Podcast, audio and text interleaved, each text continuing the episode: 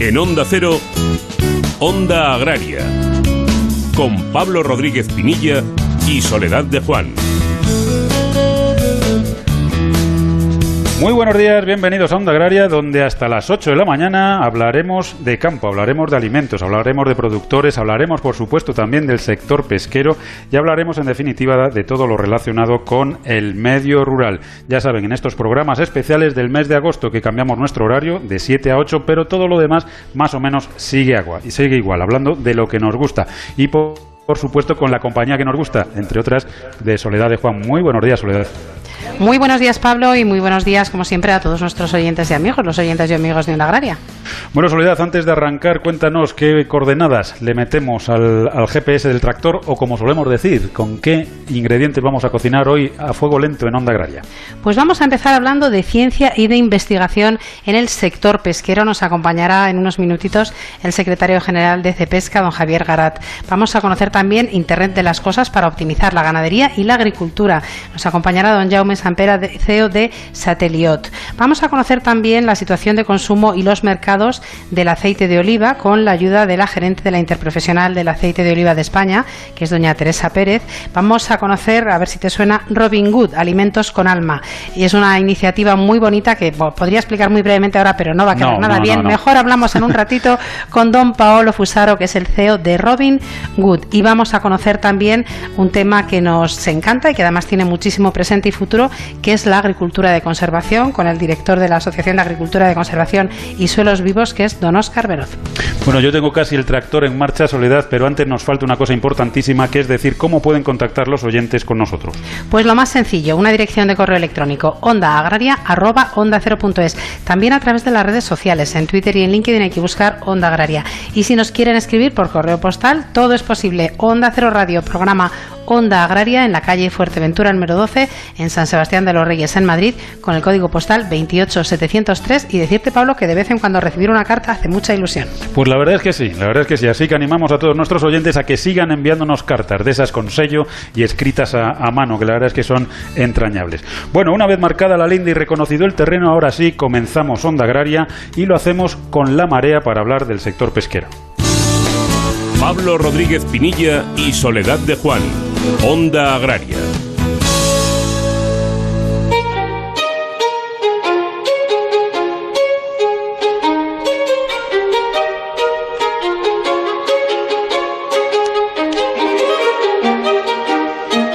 Pues Soledad, siempre decimos que, estos programas de- especiales de, agosto pues eh, nos sirven para, para tratar los temas un poquito más tranquilos, ¿no? Sin el agobio de la actualidad, de esas noticias, de, todo eso que nos va empujando a veces hacia, hacia lugares que, que nos gustaría no ir y que terminamos dejando cuestiones que nos apetece tratar un poquito más, más a fondo.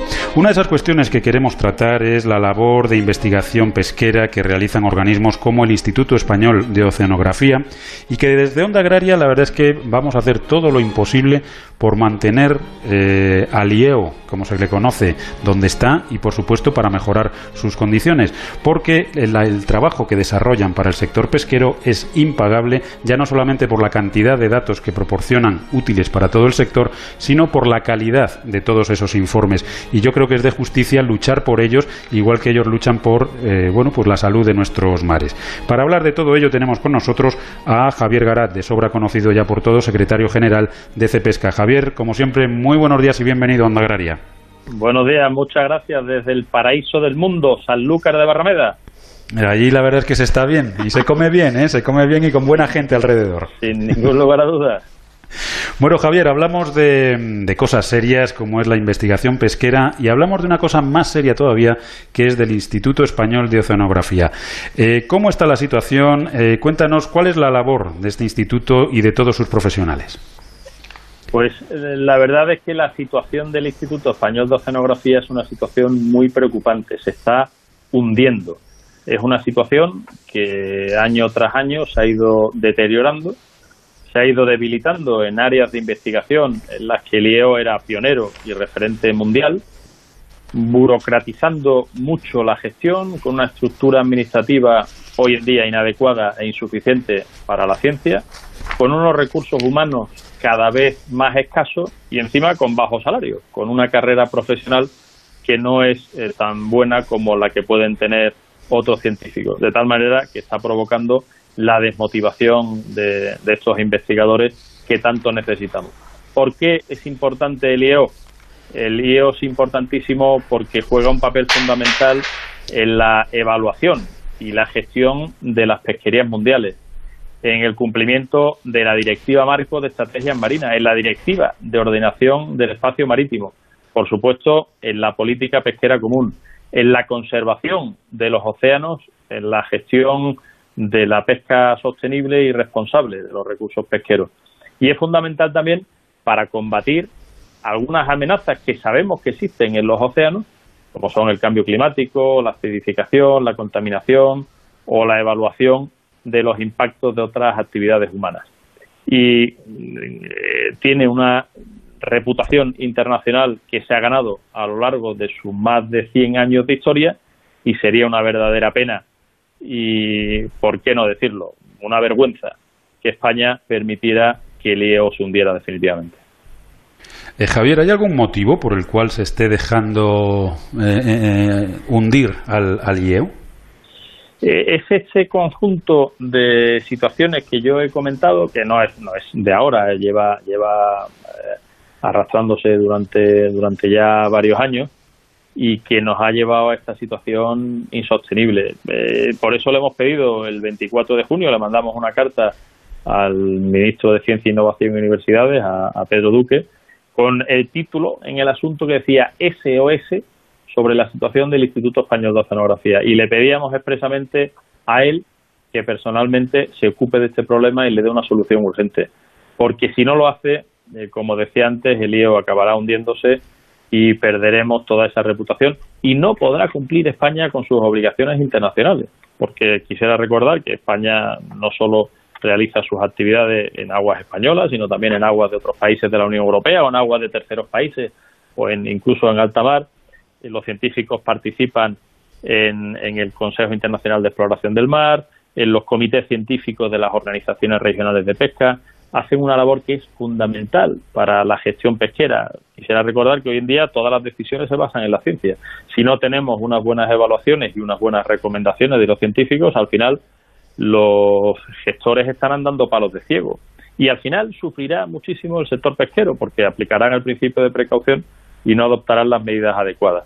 Aparte, por supuesto, de las poblaciones de peces que seguro que si no hay unas buenas evaluaciones y no hay unas buenas de gestión, pues notarán esa, esa, esa repercusión. Y bueno, por eso desde CEPESCA hemos hecho un llamamiento clarísimo al ministro y ojalá eh, esa hoja de ruta que dice que tienen la pongan en marcha y, le den una vuelta a la situación de forma urgente. Javier, ¿qué tal? Muy buenos días. Buenos días. Eh, mm, te iba a preguntar, nos dices que esta situación eh, viene de hace tiempo, pero la situación que hemos vivido en este año 2020, esa crisis sanitaria tan importante en la que todos hemos visto que la ciencia, la innovación, la investigación son fundamentales, ¿no debería suponer a lo mejor un poco un pequeño cambio para, bueno, yo qué sé, para recapacitar y darnos cuenta de la importancia que tiene la inversión en investigación, en I más y en todos los ámbitos, en este también, claro? Sin ningún lugar a duda, eh, pero es que este año ha sido especialmente triste ha habido momentos justo antes de la pandemia en los que los barcos oceanográficos no podían salir a realizar sus labores de investigación, sus campañas científicas, porque no había gasóleo, no había dinero para pagar el gasoil de los barcos. Y han estado parados durante un tiempo. Tuvo que haber un préstamo del CSIC para que pudieran realizar esa actividad. Eh, y, como bien dices, ahora más que nunca esa, ese trabajo de I más I es fundamental para no depender de otros países, por ejemplo China, para no depender de, las actividades que realizan los científicos también de, otros países que pueden tener intereses diferentes y que y por eso necesitamos como sector pesquero un, un potente con unos científicos motivados que tengan los medios adecuados para realizar su labor eh, porque tengo que decir que a pesar de esa situación los científicos han dado todo lo que han podido y han seguido realizando su trabajo cuando se les ha permitido y dándolo todo ¿eh? O sea que no, yo lo único que puedo es alabar el trabajo de, estos científicos y, confiar en que, en que ese cambio radical se dé.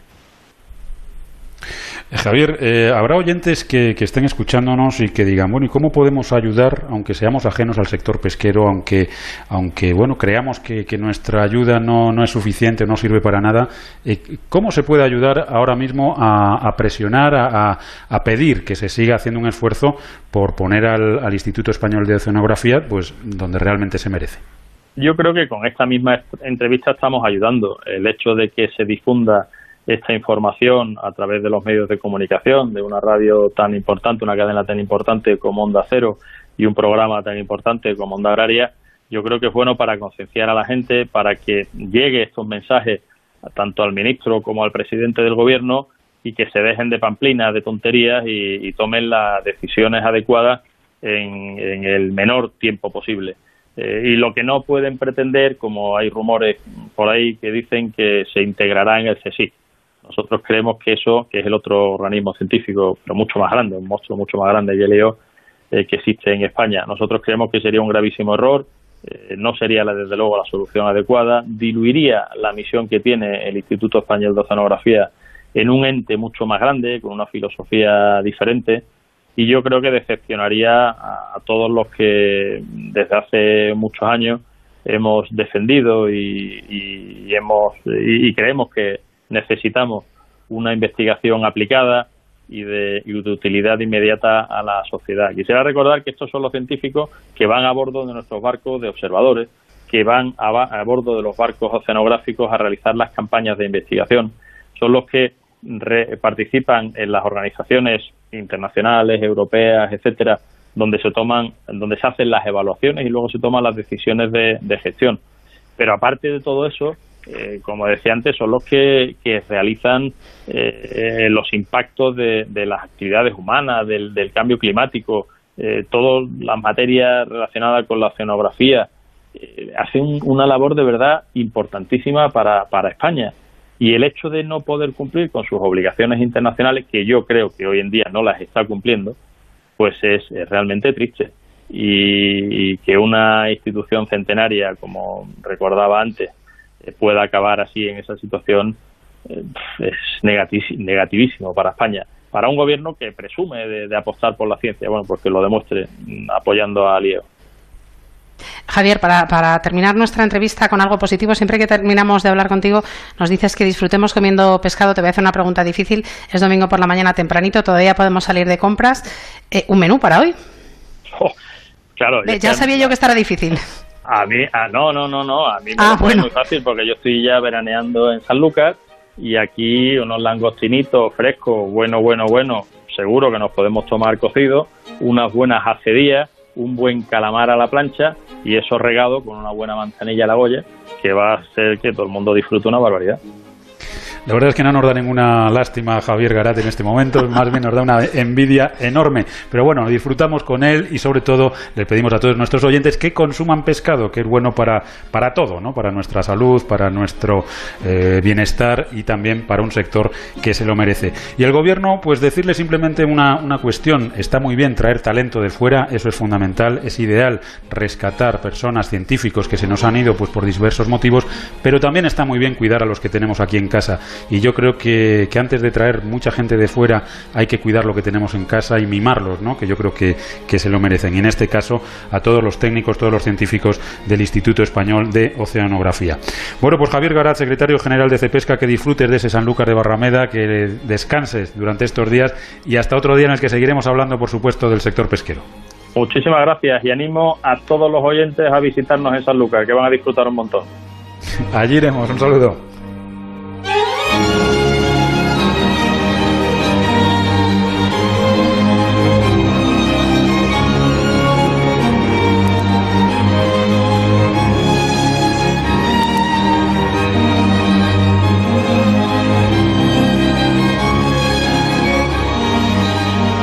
Pablo Rodríguez Pinilla y Soledad de Juan, Onda Agraria.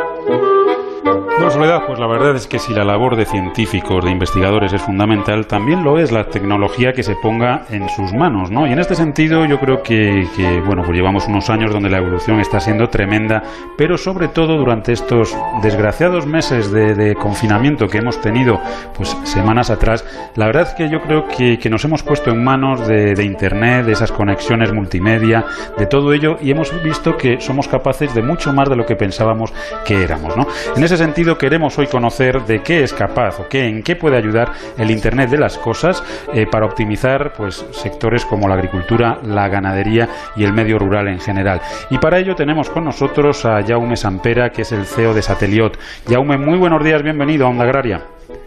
Buenos días. Eh, Jaume, en primer lugar, eh, sitúanos, preséntanos brevemente Sateliot. Ah, Satélite es una compañía de nueva creación, hace dos años y pico que estamos a, que creamos la compañía, y es una compañía que va a lanzar una constelación de satélites para la conexión del Internet de las cosas. Eh, ¿en, qué va a afectar, en qué va a ayudar ese Internet de las cosas a, pues a nuestro sector, al sector agroalimentario, al medio rural? Bueno, pues el impacto va a ser tremendo, o sea, porque si hablas con cualquiera medio rural te dices, sí, sí, está muy bien todos estos avances, pero es que no tengo conexión. Y si no hay conexión, pues es imposible ah, realizar ninguno de ellos. Entonces, el Internet de las Cosas va a tener un impacto, ah, está teniendo ya un impacto muy grande, pero además, de acuerdo, por definir un poco qué es el Internet de las Cosas, es todos esos sensores de bajo coste y de baja consumo de batería que podemos dejar en cualquier sitio, desde ah, la ganadería hasta la agricultura, para que nos vayan informando de qué es lo que está pasando y podamos tomar decisiones más inteligentes y más ah, en función de datos y no tanto de, intuiciones. Y esto va a llevar una mayor producción y rentabilidad de todo un mundo agrario que va a ser una revolución, pues ah, yo creo que sin, sin paragón en la historia. O sea, se está hablando de, de cosas como consumo de agua, de consumo de agua, cuando se riega, cuando no se riega, si tuviéramos sensores en cada uno de los campos en cada una de las diferentes parcelas y pudiésemos saber cuál es la humedad, tuviésemos sensores de humedad y de estaciones meteorológicas de bajo coste conectadas a, muy bajo coste también, o sea, para que vaya a la redundancia ah, y pudiésemos hacerlo de forma masiva, pues se calculó, por ejemplo, en el mundo se podían ahorrar 200.000 millones de litros al año de agua. O sea, imagínate, de acuerdo, que podríamos hacer con todo esa, con todo ese agua. O ah, el efecto contaminante, porque sabes que la agricultura tiene muchísimos beneficios, pero la agricultura y ganadería, pues es un, es un ámbito que genera contaminación CO2, pues se calcula que se podrían ahorrar 1.600 millones de toneladas de CO2 que se uh, que, que, pues que, que se perdían a la atmósfera. Pero es que además podíamos controlar uh, plagas por predicción, o sea, el IoT pensamos que es muchos datos, muchos datos, tal cantidad de datos que necesitamos juntamente con el IoT, el IoT, que es el Internet of Things, ¿de acuerdo? Internet de las cosas, juntamente con eso necesitamos analítica que prediga con esos datos qué es lo que va a pasar. O sea, que en base a un histórico, en base a saber, ¿de acuerdo?, que cuando a temperatura o a humedad se, se repiten ciertos parámetros, ¿de acuerdo? Pues ya puede haber pedido de pagas, nos puede avisar de forma inteligente, dado que habrá tantos datos, o sea, que no seremos capaces de procesarlos nosotros directamente. Vamos a necesitar el apoyo de lo que hoy en día se habla muchísimo, que es la inteligencia artificial o machine learning. O sea, para, para dar un dato eh, de datos, ¿de acuerdo? Que vamos a tener, uh, una granja de tamaño medio genera o va a generar una granja de tamaño medio conectada con el Internet de las cosas, va a generar 4,1 millones de datos al año. O sea, imposible de procesar ah, de forma analítica por una persona. O sea, necesitamos el apoyo de, esa, de ese machine learning y de esa inteligencia artificial. Y todo este beneficio, todo este beneficio que produce el Internet de las cosas, el estar conectados, el saber qué pasa en cualquier rincón, de saber cuándo tengo que cosechar, cuándo tengo que esperar, eh, cuándo es el momento, ah, todo ese beneficio sin conectividad Mm, pues no aparece. Y el 5G, que es el que uno de los ámbitos es el Internet de las cosas, pues va a ofrecer muchísima más velocidad, muchísima menos latencia, pero no va a ofrecer más cobertura, porque al fin y al cabo, de acuerdo, las antenas cada vez las celdas, las celdas, eso aparte que cubre cada una de las estaciones base, van a ser más pequeñas, va a haber más, pero se van a concentrar en sitios de alta densidad. Y por lo tanto tenemos que buscar otras maneras, otras fórmulas, otras tecnologías que nos permitan cubrir el resto del planeta que no está cubierto. Que estamos hablando de que el planeta, las, las zonas terrenales están cubiertas un 30%. Hay un 70% de la tierra, sin contar los mares, ¿de acuerdo?, que no tiene cobertura móvil. Y eso significa pues que todos esos beneficios de tener agricultura y ganadería conectada pues no los vamos a poder realizar con las tecnologías actuales que son las de los operadores móviles. Y ahí es donde nacemos nosotros. Jaume, buenos días. Eh, buenos días. Estamos hablando de una tecnología, al final estamos hablando de lo que se conoce como agricultura de precisión, ¿no? Precisamente para poder optimizar todos los recursos que necesitamos, para obtener mayores rendimientos, para realmente producir más con menos, es imprescindible si queremos cumplir ese reto alimentario que tenemos y es imprescindible si queremos un sistema agroalimentario sostenible. Exactamente, estamos hablando de agricultura de precisión, que tal como dices tú, a modo pivoto eh, está funcionando fantásticamente bien, eh, pero cuando decimos vamos a hacerlo masivamente, nos encontramos con esa eh, deficiencia en el ámbito de conectividad y en el ámbito de coste de esa conectividad. Jaume, el ganadero, el agricultor que nos está escuchando se está haciendo con total seguridad dos preguntas. ¿Cuánto le va a costar mm, el tener esa, esa conectividad en su finca y si necesita, o sea, si él como propietario de un terreno limitado puede contratar esa conectividad, puede hacerse con ese servicio, con independencia de que pues sus vecinos o el municipio en el que esté pues no quieran entrar en, ese servicio. Mira, nosotros vamos, nosotros satélites que vamos a avanzar, que avanzamos el primero en noviembre de este año, o sea, ya hemos diseñado primero y está a punto de avanzamiento desde un cohete Soyuz, ¿vale? Ah, va a ser tan solo primero, pero vamos a lanzar muchísimos más, eh, en la primera fase hasta 20 más y en la segunda fase pues hasta 100 más. Estos satélites son satélites que tienen una característica, eh, y voy a entrar un momento en tecnicismos, ¿de acuerdo? Que es que los satélites tradicionales son los geoestacionarios, que giran con la Tierra. Estos satélites son de órbita baja. Estos satélites geoestacionarios están a 36.000 kilómetros de distancia. Pues nuestros están a 500 kilómetros de distancia, están muchísimo más cerca.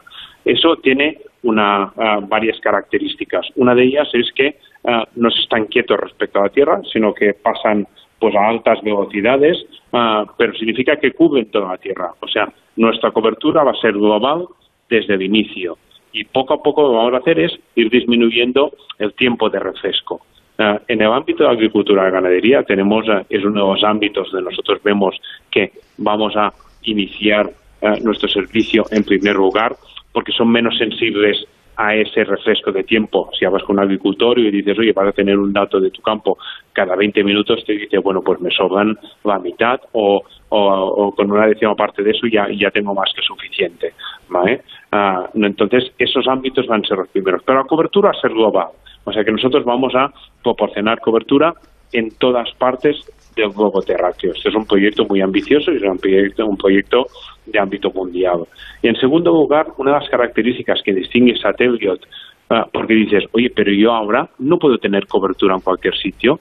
Claro que puedes tener cobertura en cualquier sitio, pero los problemas son que el equipo de usuario es muy caro, son equipos que valen algunos centenares de euros y la conectividad es muy cara, una conectividad que cuesta algunas decenas de euros al mes. Entonces, cuando vas a los operadores móviles tradicionales que utilizan las tecnologías móviles, ¿qué pasa? Que ellos, como son ah, masivamente, como están masivamente implantando IoT o Internet de las Cosas, consiguen que ese equipo de usuario sea muchísimo más económico. Y estamos hablando de un equipo, ah, un sensor, ¿de acuerdo? Que cuesta muy pocas decenas de euros y la mensualidad igualmente es muy baja. Estamos hablando en el caso de Internet de las Cosas, mensualidades de pocos euros, dos, tres, cinco euros máximo al mes, ¿vale? Con lo cual se convierte en proyectos asequibles, pero no tienen conectividad en el campo. ¿Qué es lo que hace Satellite diferente de otras constelaciones que ya existen? Es que trabaja exactamente con el mismo protocolo, con el mismo lenguaje que están utilizando los operadores móviles. Y eso permite aprovechar todas las economías de escala que se crean en, en los dominios de los operadores móviles en el ámbito rural. hasta ahora tú podías tener internet en cualquier sitio, pero así como un modem de fibra te costaba 30 euros, ¿de acuerdo? Una antena satélite te costaba 300. Pues ahora con nuestros satélites, ¿de acuerdo? Solo para el Internet de las cosas, no estamos hablando de banda ancha, pues el coste en el mundo rural de ese sensor o en el medio, en la castellana, ¿de acuerdo? Será exactamente lo mismo, porque la tecnología es la misma. Y esa es la gran innovación, aprovechar todas las economías de escala de un mundo urbano para trasladarlo a un mundo rural. Bueno, pues la verdad es que tiene muy buena pinta y además hay una cuestión que nos encanta y es que Sateliot es una compañía española de telecomunicaciones y yo creo que demuestra que estamos a la, a la altura pues, pues de cualquier otro para poner en marcha pues infraestructuras, tecnologías útiles y, punteras en todo el, en todo el mundo. Jaume Sampera, muchísimas gracias por habernos acompañado, por habernos trasladado a esta, esta tecnología, a esta pues a estas oportunidades que van a llegar al, medio rural de hermano de, estas telecomunicaciones y esperemos que pronto pues pueda ser ya una realidad para todos nuestros nuestros productores. Un saludo y hasta otro día. Muchísimas gracias.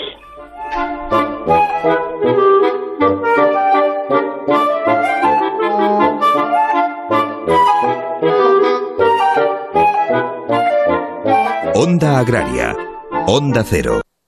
Onda Cero Madrid 98.0.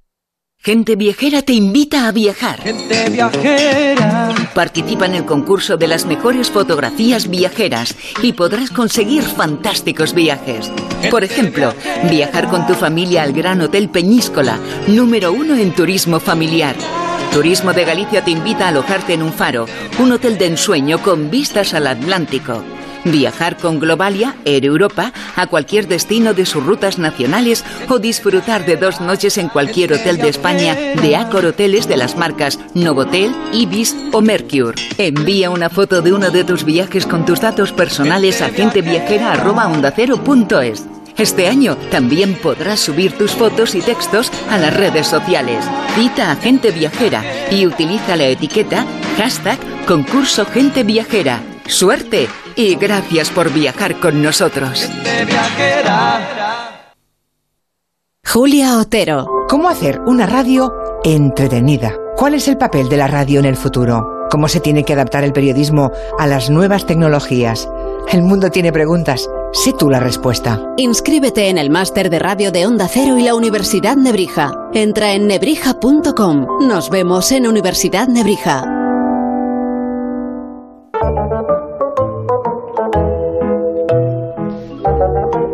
La verdad es que siempre repetimos lo mismo, pero es que la tecnología, la, investigación, la innovación en el medio rural es fundamental, ¿no? Y desde luego las comunicaciones, ¿no? Como se ha demostrado estos meses de atrás con el confinamiento y como se demuestra cada vez que buscamos alternativas al despoblamiento, ¿no? Sin esa telecomunicación, sin esa conectividad del medio rural, es complicado que lo convirtamos en una alternativa, ¿no? Pero bueno, la verdad es que poquito a poco vamos consiguiendo soluciones y yo creo, yo creo que, que al final está más cerca que lejos el conseguir que el medio rural pues vuelva, vuelva a estar vivo como, como tiene que estar.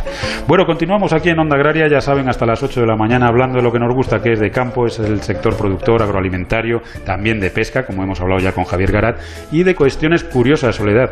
Y hay veces que no nos damos cuenta del trabajo que se realiza para recuperar especies hasta que conocemos, por supuesto, los datos. Y la verdad es que los datos son, son pues esperanzadores. Casi 60 buitres negros han nacido en los Pirineos en 10 años gracias a la reintroducción. Sí, una buena noticia que nos ofrece la agencia SINC y es que en el año 2020 se cumplen 10 años desde que naciera el primer buitre negro en la Reserva Nacional de Caza de Beaumort, en la provincia de Lérida, en el entorno del Pirineo catalán, donde la Generalitat, en colaboración con la organización Grefa y otras entidades y organismos, promueve un plan de reintroducción de esta especie amenazada. En todo este tiempo han nacido 58 pollos de buitre negro en esta colonia, incluidos los de la actual temporada reproductora, y casi el 60% de estos nacimientos se han producido en los años 2018, 2019 y 2020. Si nos centramos en este año, han sido 14 parejas las que empezaron a incubar su puesta y asciende a 10 el número de pollos que finalmente ha nacido. Esta cifra iguala el número de nacimientos del año pasado, que ya marcó un récord en esta colonia. Una curiosidad, la primera pareja de buitre negro que crió en la reserva de, eh, prepirinaica de Beaumont fue la formada por dos ejemplares reintroducidos, una hembra que se llamaba Perla y el macho se llamaba Portel, y su primer pollo nació en el año 2010 y fue bautizado como Gala. Y también importante que este proyecto de Grefa busca conectar las grandes colonias de buitre negro del centro y el sur de la península ibérica con las que se están creando en Francia y en otros países. Y por ese motivo, pues simplemente que no es un proyecto de ámbito pirinaico, va más allá. Bueno, la verdad es que son proyectos muy bonitos y hay que reconocer el trabajo que se está realizando para, recuperación de especies que están muy amenazadas y que, bueno, pues es una maravilla volverlas a ver volar en, en nuestro, por nuestros cielos. Lo que sí es importante también es buscar ese equilibrio entre toda la fauna silvestre y toda la fauna doméstica, es decir, entre el sector productor y toda la fauna silvestre. ¿no? Yo creo que es importante y en ese sentido yo creo que los proyectos deben ir un poco de la mano de consenso y, bueno, pues todo el mundo de acuerdo e, y, remando en la misma dirección, ¿no? porque si no, ya saben, vamos en círculo y no, y no avanzamos.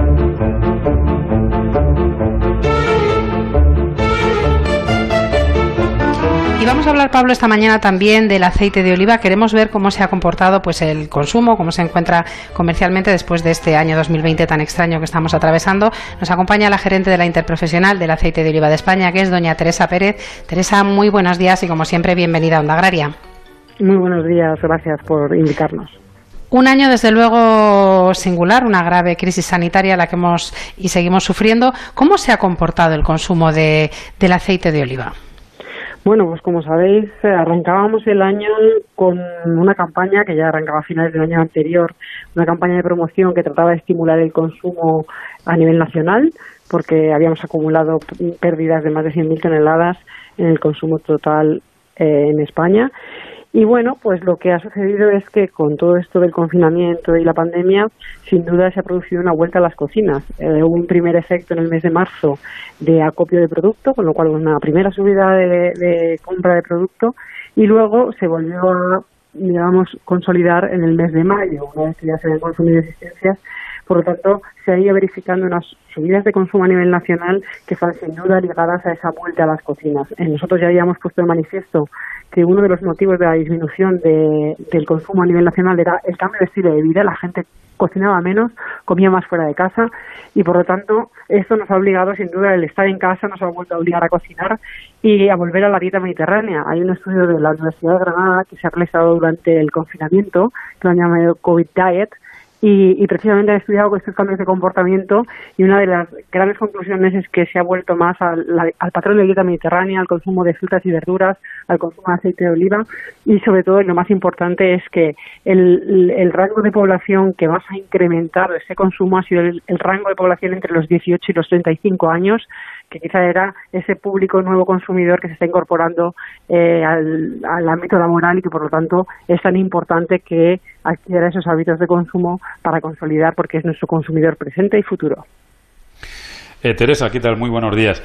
Em, eh, ¿Cómo se encuentra ahora mismo el, el, aceite de oliva español a nivel mundial? ¿Qué campañas de promoción tenemos? ¿Cómo, cómo se está comportando en los distintos mercados internacionales? Bueno, pues tenemos las campañas un poco en stand-by porque sin duda eh, el COVID y la pandemia a nivel mundial han condicionado todas las acciones que teníamos previstas para este año. Eh, ya sabéis, por ejemplo, por poner uno de los ejemplos, ¿no? Japón, Olimpiadas aplazadas, por lo tanto todas las acciones que giraban en torno a este evento pues también se han tenido que posponer.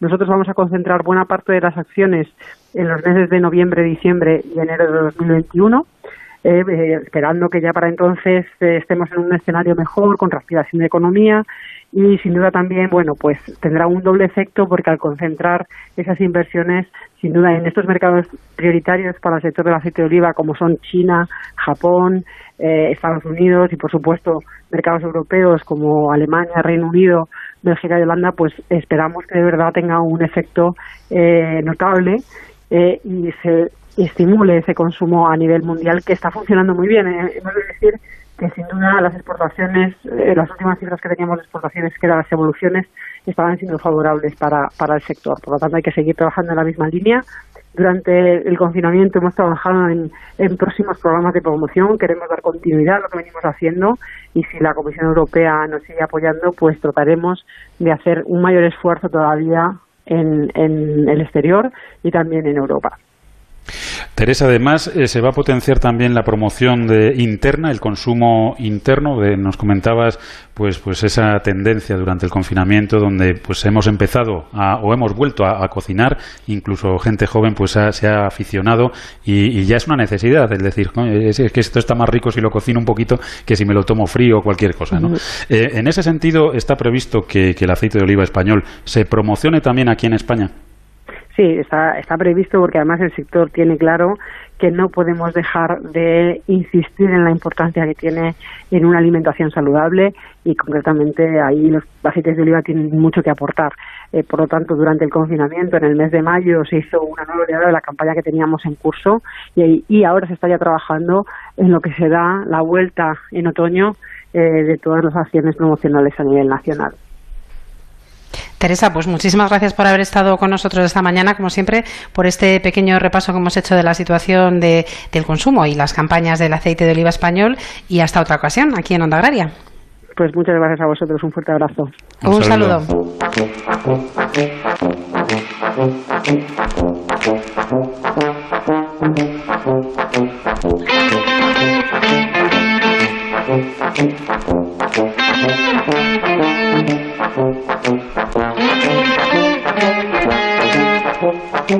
Pues están escuchando Onda Agraria, están en Onda Cero y hasta las 8 de la mañana pues hablamos de cuestiones interesantes para el medio rural, para la agricultura, para la ganadería, para, la pesca, para sus productores y también para los consumidores. Ahora vamos a conocer una iniciativa, eh, Alimentos con Alma, de Robin Good, eh, donde se compran excedentes agrarios pues para elaborar productos con trabajadores en riesgo de exclusión. Así dicho, pues muy sencillito, pero que ahora vamos a, a profundizar precisamente con el CEO de Robin Good, que es Paolo Fusaro. Paolo, muy buenos días, bienvenido a Onda Agraria. Hola, buenos días, gracias por, eh, invitarme. Bueno, Paolo, cuenta... un placer también para nosotros, Paolo. Eh, cuéntanos qué es Robin Good. Vale. Pues muy bien, Robin Good somos una, una marca social de alimentación y nos dedicamos a la elaboración de productos eh, de alta gama. en particular ofrecemos productos artesanos y de proximidad eh, para personas, consumidores comprometidas y sensibilizadas con aspectos medioambientales y sociales. Eh, nuestro producto, digamos que destacan por su gran calidad, son, son elaborados con recetas tradicionales de manera natural y están hechos con alma, lo que quiere decir que son fabricados por eh, personas en riesgo de exclusión social y, con esta es un poco nuestra misión porque generamos empleo a colectivos vulnerables. Cuanto más productos vendemos, mm, más puestos de trabajo vamos creando. Y todos nuestros productos son hechos con los mejores ingredientes naturales y de proximidad, y porque buscamos eh, sorprender al consumidor con texturas y con sabores sorprendentes, eh, volviendo un poco a, a, las texturas y a los orígenes de la cocina tradicional. Algunos productos son también ah, ecológicos. No, Paolo, eh, yo te iba a preguntar, bueno, buenos días, lo primero. Buenos días. Eh, eh, por, por, esa parte de alimentos con alma, ¿no? Por esa parte social, por esa parte de trabajar pues con personas en riesgo de exclusión social, que aparte de lo que nos estabas contando de productos de proximidad y productos de máxima calidad, me gustaría que nos contaras un poco, bueno, cómo surge el empezar a trabajar con estos trabajadores y, bueno, que, cuál es el resultado y sobre todo, pues ese beneficio tan importante social para ellos y para todos, ¿no? Sí, sí, sí, sí, sí. El beneficio, digamos, el primer beneficio, digamos, más importante que todos estos trabajadores, eh, nosotros los intentamos hacerlos sentir eh, importantes, ¿no? Le ofrecemos la posibilidad de tener un rol activo en la sociedad. Así ha, nacido un poco Robin Good. Eh, nos dábamos cuenta que yendo al supermercado había productos ecológicos, había productos diferentes, productos interesantes, pero no había una categoría de productos eh, que además de ser eh, sostenibles, buenos, etcétera, también tuviera, tuviese un impacto en la sociedad. Y así ha sido un poco Robin Good. Entonces ahora lo que lo que buscamos es, dar trabajo a, pequeños fabricantes eh, cuyos trabajadores son efectivamente personas con diferentes capacidades eh, o personas en situación de, riesgo social y esa es nuestra misión. Digamos que partimos del presupuesto que poder trabajar empodera y da autoestima a todas esas personas. Eh, Paolo, actualmente, ¿cuántos trabajadores en riesgo de exclusión social tenéis trabajando haciendo pues, esos productos de máxima calidad que nos comentas? Em, en, 2000, eh, en 2019 hemos tenido un impacto en 600 personas en riesgo de exclusión social, teniendo en cuenta también las familias eh, de esos trabajadores y, nosotros también internamente en esta, digamos, en los puestos de en la oficina intentamos lo más posible emplear estos tipos de personas. ¿Y en qué zonas trabajáis? ¿Cómo trabajáis? ¿Cómo funcionáis? Porque si, nos está escuchando algún productor de, productos ecológicos o si nos está escuchando alguna persona pues que está pasando por una situación complicada y que le encantaría, le encantaría pues por dignidad, por, por cuestiones económicas, pues por cuestiones sociales, pues incorporarse a vuestro proyecto, ¿cómo, cómo lo hace? ¿Cómo funcionáis? Eh, eso sería genial. Nosotros estamos absolutamente abiertos, interesados y a la escucha de, de posibles productores y de fabricantes. Eh, de momento trabajamos con unos 15 fabricantes sociales eh, partidos en diferentes partes de, toda España. La mayoría de ellos eh, están en Cataluña por cuestiones de mm, quizás de, facilidad y cercanía a nuestras instalaciones o porque hay un tejido de emprendeduría social un poco más desarrollado en Cataluña, pero nosotros estamos abiertos a trabajar con cualquier tipo de, fabricante y buscamos diversificar buscando fabricantes un poco en otras regiones de España.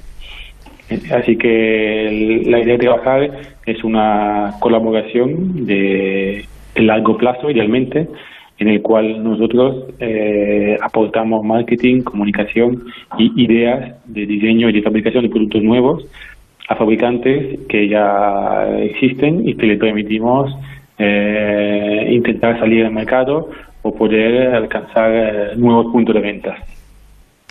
Paolo, y las personas que nos están escuchando y que les gustaría pues eh, comprar productos con esta con este valor añadido no solo de excelencia por calidad, sino también social, ¿cómo pueden informarse un poquito más de dónde estáis y cómo adquirir? Nosotros tenemos una web que es www.robinhood.es, donde tenemos todos nuestros productos eh, y, vendemos en diferentes tiendas, eh, principalmente ahora de momento en la ciudad de Barcelona de Madrid y a partir de septiembre en más puntos de venta. Y de momento yo diría de contactarnos a través de la página web robinhood.es o de encontrar directamente todos los productos ahí. Eh, Pablo, nos quedan, bueno, entre 30 segundos y un minutito, depende, em, para terminar la entrevista, pero sí que nos gustaría eh, que nos hablaras un poquito de, perspectivas de futuro que tenéis. Este es el presente, Alimentos con Alma, pero en el futuro, ¿qué tenéis ahí preparado? Nosotros eh, vamos a lanzar al mercado una gama propia de productos directamente con marca Robin Good eh, a partir de septiembre, del 1 de septiembre, y empezamos con la comercialización de tres categorías de productos, galletas, eh, palitos de pan y mm, dos variedades de crema de verdura. Bueno, pues la verdad es que tiene muy buena pinta. Estamos deseando el, poderlo probar y sobre todo estamos deseando contribuir a un proyecto bonito que, que, ayuda pues desde el origen hasta el final y se resume perfectamente en la frase alimentos con alma. Pablo Fusaro, del CEO de Robin Good, muchísimas gracias por habernos acompañado. Enhorabuena por este proyecto, por esta iniciativa y, que sigan ayudando pues a, muchísimas personas como lo estáis haciendo. Gracias a vosotros. Un placer. Hasta luego. La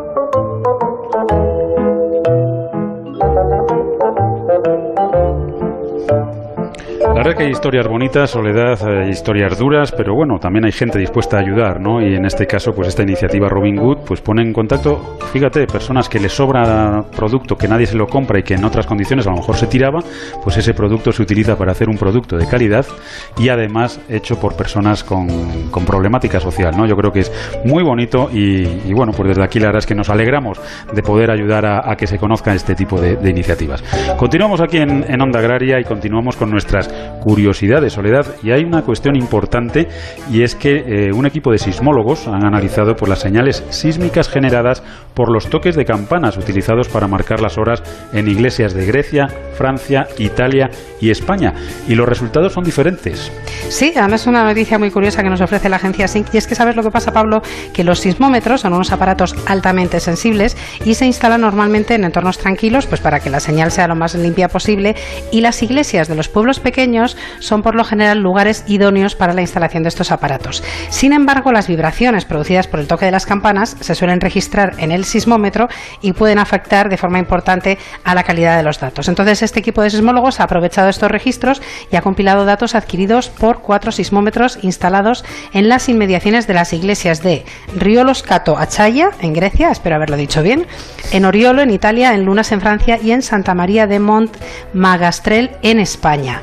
Y con estos datos, los investigadores han podido establecer algunas de las características que definen y diferencian la forma en que cada uno de los campanarios da la hora a lo largo del día. Y la verdad es que son curiosas, Pablo. Por ejemplo, en Grecia los científicos observaron que las campanas no suenan después de comer para eh, respetar el descanso de los vecinos. En el caso de Francia se preserva, según se puede ver en la señal, el toque del ángelus que se realiza a las 7 de la mañana, inicio de la jornada, a las 12 del mediodía, hora de comer, y a las 19, final de la jornada. En el registro en España se puede observar cómo se indican los cuatro cuartos de cada hora, pero nos vamos hasta Italia. En el caso del pueblo italiano de Oriolo, la señal registrada muestra que las campanadas horarias se dan sin interrupción durante el día y la noche. Además, cada cuarto de hora se dan los toques de campana correspondientes a la hora anterior, seguida por el toque correspondiente a los cuartos.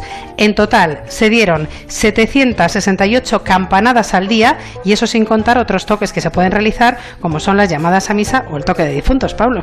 Bueno, pues la verdad es que es muy interesante ¿no? y muy curioso. Los sismógrafos dirían, bueno, pues eh, aprovechando que el Pisuerga pasa por Valladolid, ya que tenemos estos datos, vamos a hacer este estudio, ¿no? Aunque no era el inicio de su investigación. Pero la verdad es que es curioso porque además las campanas, no es por nada, los campanarios son unos elementos muy ligados al medio rural, ¿no? Y la verdad es que, bueno, pues, eh, ¿quién no le gusta pasear por un pueblecito y escuchar esas campanadas de, fondo, ¿no? Mientras huele a leña y a, pan recién hecho, ¿no? Bueno, pues eh, parte de ello es también el, medio rural. Así es que es parte de nuestro patrimonio. A mí, desde luego, me parece una delicia total escuchar las campanadas, pero 768 al día a lo mejor los italianos no opinan como un poco, nosotros. Un poco exceso, ¿no? Están deseando que, desaparezcan. Bueno, pues todo, todo se andará. Esperemos que no, que esas campanadas sigan, pero que sigan con un poquito de, equilibrio, ¿no? Lo mismo que pedíamos antes con los buitres y, con, la fauna doméstica, pues también que, que haya con, con estas campanadas. Onda Agraria. Onda Cero.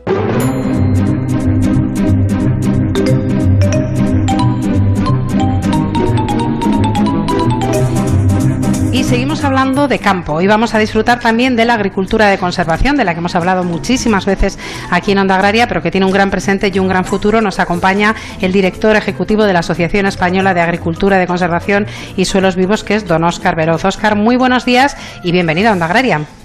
Hola, muy buenos días. Muchas gracias por, por contactarme y no me gustaría comenzar mi intervención sin antes reconocer la gran labor que ha hecho Emilio González como director ejecutivo durante más de 20 años al frente de la asociación y bueno, pues ahora estoy yo en, un poco en su, en su lugar esperando hasta cumplir las expectativas que han depositado en mí la Junta Directiva y él mismo, que sigue de alguna manera vinculado también en la, agricultura de conservación en la, Junta Directiva.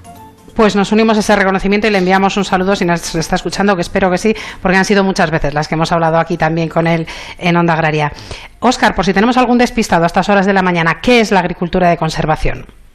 Bueno, pues la agricultura de conservación es un sistema de producción agrícola que es sostenible y que comprende un conjunto de prácticas que están agronómicas, adaptadas al cultivo y a las condiciones locales de cada región y que preservan los recursos naturales, agua, suelo y aire. Y en ese sentido nosotros nos alineamos con, la definición que hace la FAO, eh, basada en tres principios fundamentales, que son eh, la mínima alteración del suelo, es decir, no labramos el suelo, un segundo principio que es dejar el suelo cubierto por una, una por restos vegetales y nosotros ahí hablamos de una superficie cubierta al menos el 30% y luego también eh, establecer una rotación de cultivos en cultivos extensivos.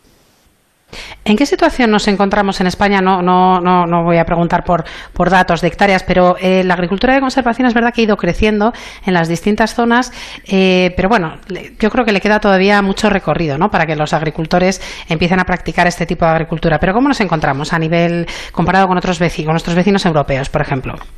Bueno, pues es cierto que en España mm, somos líderes en estas técnicas en, en Europa. Bien es cierto que aquí hemos hecho de la necesidad una virtud, somos un país que, que estamos muy gravemente afectados por la erosión. No hay que olvidar que aquí en España la erosión es el problema medioambiental más importante que tenemos, en, no solo en, el ecosistema agrario, sino en los ecosistemas generales, y por tanto, pues en ese sentido, eh, muchos agricultores han percibido ese problema como, como propio y, y están usando este tipo de técnicas. En ese sentido, pues eh, andaremos, podremos andar en torno a unas 2 millones de hectáreas, según los datos oficiales del Ministerio, y concretamente en siembra directa andaremos por unas 747.000 hectáreas, aunque nuestras estimaciones en base al, número de maquinaria inscrita en el registro oficial de maquinaria agrícola o al número de solicitudes que ha habido en la última plan Renove, pues creemos que podemos estar en torno a 900.000 hectáreas de cultivos base extensivos bajo siembra directa. Aunque, como tú bien decías, lógicamente tenemos mucho camino por recorrer y en siembra directa, por ejemplo, estamos en torno a un 10% de la superficie que potencialmente podría estar en siembra directa. Sí, Oscar, muy buenos días. Eh, la verdad es que la agricultura de conservación va experimentando pues, pues cada día más, más usuarios, cada vez más agricultores, más ganaderos, pues se unen a estas prácticas como no podía ser de, otra manera. Eh, se, va a convertir en imprescindible el practicar la agricultura de, conservación con las nuevas estrategias de la Comisión Europea, tanto encaminadas a la biodiversidad como encaminadas a esa sostenibilidad de la agricultura a la mesa que, que bueno, pues ha presentado hace poquito. Bueno, no sé si imprescindible, pero cada vez más necesario. Estamos viendo que cada vez más las políticas van adoptando un perfil más medioambientalista y en ese sentido las técnicas de agricultura y conservación ayudan a la agricultura a cumplir con, todas las exigencias que cada vez estamos viendo son más, más y más exigentes. Estamos viendo cómo eh, tanto los objetivos estratégicos que se están planteando eh, en la nueva PAC ligado al medio ambiente, pues abogan por, por la lucha contra el cambio climático o también por un mejor uso de los, un uso más eficiente de los recursos naturales, o como tú bien decías, el tema de la biodiversidad, o de la estrategia de la granja a la mesa, donde están poniendo una, o, las primeras cifras de las que se están hablando son unas restricciones muy fuertes al uso de insumos, tanto de fertilizantes como de, de fitosanitarios. En ese sentido, la agricultura de conservación eh, tiene multitud de estudios que hablan científica y técnicamente que pueden ayudar a la agricultura a cumplir con esas exigencias y gracias a la aplicación de los tres principios de los que he comentado al principio, pues somos capaces de hacer un uso más optimizado de todos los insumos agrarios sin perder eh, rentabilidad. Compatibilizar medio ambiente y rentabilidad yo creo que es una cuestión importante a la hora de hablar sostenibilidad. ¿no? Nos comentas esa reducción de, insumos agrarios que, quiere poner en marcha la, Comisión Europea y entre esos insumos están los herbicidas. Los herbicidas son una herramienta fundamental en la agricultura de conservación, por lo menos en lo que es la parte de siembra directa. Eh, ¿Cómo os puede afectar esta, bueno, pues esta un poco, voy a llamarlo guerra, entre comillas, a, productos como los herbicidas? Bueno, la verdad es que, bueno, nosotros eh, la siembra directa, al, al eliminar por completo la, las operaciones de labrado sobre el suelo, la única manera de, controlar, digamos, las malas hierbas a través de los productos fitosanitarios. Está claro que gracias a la, a la, a la existencia de, una cubierta vegetal sobre el suelo, reducir la erosión y la escorrentía, somos capaces de reducir eh, y minimizar el impacto de, estos productos herbicidas. Además, eh, es verdad que, que en ese sentido mm, esta restricción tenemos que verla a veces como, como una oportunidad, no, tenemos que verla como una oportunidad en el, sentido de que eh, poner en valor cada uno de, los principios de los beneficios fundamentados técnicos y científicamente que tiene la agricultura de conservación en materia de reducción de, de contaminación, reducción de erosión, de correntía, etcétera. Oscar, desde luego eh, Bruselas nos marca muchas directrices, pero también el cambio climático nos obliga a adaptarnos a la y a las propias plantas, ¿no? También adaptarse a ello. ¿Cómo, ¿Cuál es la relación entre la agricultura de conservación y la situación en la que nos encontramos con este cambio climático ya en nuestros suelos? Bueno, pues mm, la verdad que la agricultura es de los sectores más afectados por el cambio climático. No solo por el hecho de que una actividad que se, desarrolla, eh, se lleva a cabo en, en, el exterior, en el ambiente normal y sufre las consecuencias tanto del el, aumento de temperaturas, eh, eh, posible desplazamiento de plagas que antes no teníamos en nuestra latitud y ahora sí, la menor disponibilidad de agua para el cultivo, la menor disponibilidad de recursos de, agua para los cultivos.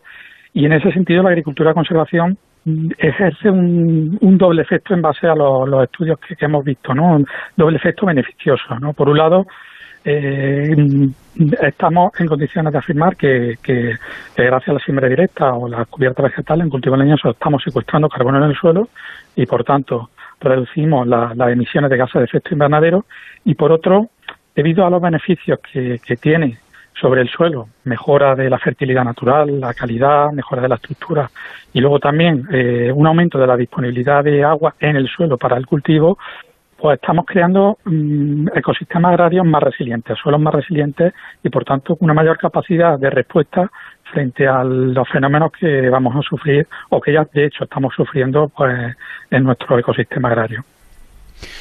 Óscar, uno de los retos a los que se enfrenta ya no solamente la agricultura de conservación, sino el sector agroalimentario en general, es ser cada vez más eficientes y además alimentar cada vez a más población.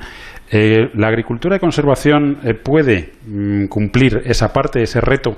¿Puede, ¿Puede seguir produciendo en cantidades suficientes como para que esta población creciente que se espera eh, en, en, pocos años pues no tenga problemas de alimentación?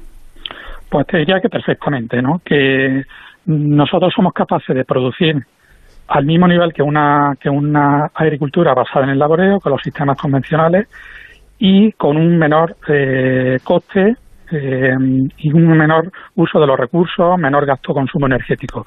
Por tanto, somos capaces de compatibilizar esos dos, dos términos, ¿no? Seguir produciendo a la misma cantidad, con las mismas producciones, hay muchos ejemplos de ello que, que, tenemos no solo en, la, en, España, sino en todo el mundo, que es una técnica que se puede adaptar a cualquier tipo de suelo, a cualquier mm, condición de clima. Y es más, al eliminar las operaciones de laboreo, pues estamos ahorrando consumo de combustible, estamos reduciendo el consumo energético y una cuestión muy importante, estamos aumentando la productividad energética. Es decir, que por la misma cantidad de energía que nosotros empleamos en el sistema, estamos eh, produciendo más. Entonces, esa eficiencia energética la llevamos a cabo gracias a las técnicas como siempre directa. ¿no? Bueno, pues Óscar, muchísimas gracias por haber estado con nosotros esta mañana, por haber hecho este recorrido por la agricultura de conservación y te deseamos pues toda la suerte del mundo y todos los éxitos del mundo en esta nueva andadura que acabas de, de empezar y seguiremos hablando contigo aquí en Onda Agraria. Muchas gracias, Óscar. Muchísimas gracias a vosotros, un placer.